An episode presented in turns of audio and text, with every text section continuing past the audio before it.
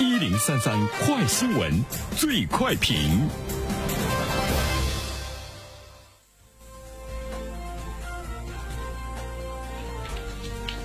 焦点事件快速点评。近日，人力资源和社会保障部发布的《电子竞技运营师和电子竞技员就业景气现状分析报告》显示，目前我国只有不到百分之十五的电子竞技岗位处于人力饱和状态。预计未来五年，我国电子竞技人才需求量近两百万人，电子竞技运营师人才需求量近一百五十万人。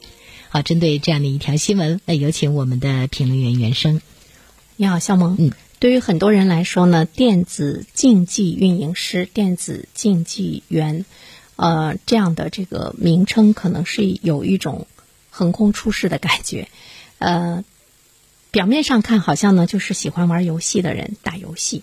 嗯，不知道从什么时候开始，打游戏变成了真正的电竞行业。有很多人呢，把玩游戏的这个兴趣转变成了专业的这个电竞哈。其实我们确切的说一下，电子竞技员它是一个什么概念呢？是指从事不同类型电子竞技项目的比赛、陪练、体验以及活动表演的人员。目前呢，中国的电子竞技职业选手约十万人，就是很少。呃，不过我们现在看到了它的这个重要性哈，一个重要性呢，就是我们注意到了这个国家有关部门，像人社部啊等三部门，它在今年四月份发布的十三个新职业中，包括了电子竞技运营师和电子竞技员两个与电子竞技相关的职业，这就意味着呢，它已经被这个大众呢认可了，也迎来了它的新的发展的机会。呃，另外一个呢，我们看到的它的这个重要性，就是在去年一八年，电子竞技正式成为雅加达亚运会的电子体育表演项目。所以说，我们就看到了电子竞技项目的重要性呢是空前提升，在国家的体育战略中已经取得了和传统体育项目同等的地位，一样重要。这就是我们注意到了它的这种。横空出世的诞生，还有呢，它的这个重要性哈。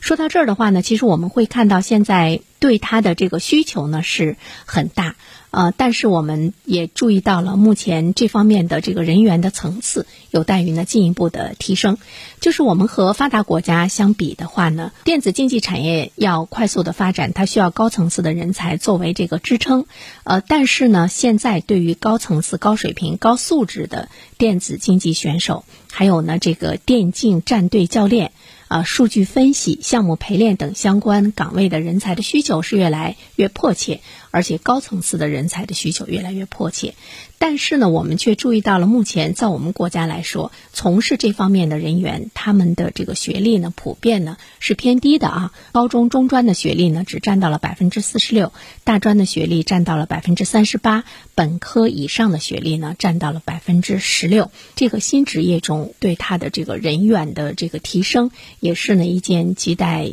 解决的事情。呃，它并不是大家认为的说我不用学习了，我就玩游戏，我天天和别人比赛玩游戏。呃如果呢我能打得很好，非常出色的话，那么我就能够成为一名呃比较不错的电子竞技员，而且我还可以拿到不菲的薪水。因为现在呢，在社会上呢，电子竞技员平均的工资呢是上万元的，根本就不愁找不到工作。其实，在很多的这个高校。设立了这个电竞专业之后呢，不可避免的会加入语文、数学、英语等基础文化课程的学习。其实社会的需求，比如说对培养这种电子竞技的运营和管理人才，也是呢社会需求量呢比较大的。所以说，电子竞技行业它存在较大的人才需求和人才缺口。呃，但是呢，也并不代表着如果你是。呃，目前的一些学校所设立的电竞专业培养的学生，你毕业了，你就一定能够找到工作，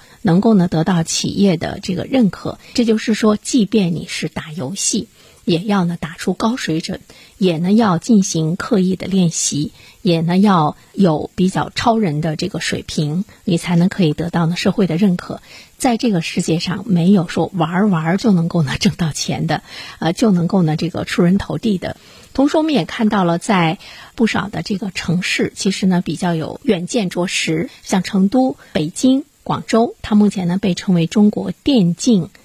发源地。呃，在零九年的时候，作为这个中国首个承办世界电子竞技大赛的这个城市，成都就已经呢非常受关注了。呃，我们看到一九年成都新经济人才趋势报告，在成都求职者最期望进入的行业中，游戏电竞行业的期望值显著的高于其他的行业。那么在成都呢，从事这个工作，平均的薪金已经是达到了九九千五百元，高于这个城市平均薪金的百分之十九。这就是我们看到一个城市的这个远见卓识，当然和它的这个基础设施也有呢非常大的这个关系哈。这座城市的远见卓识，也能够呢给这个城市的民众，包括呢这个城市的年轻人带来一些非常好的职业，还有呢很好的收入。好了，小梦，好的，感谢袁生。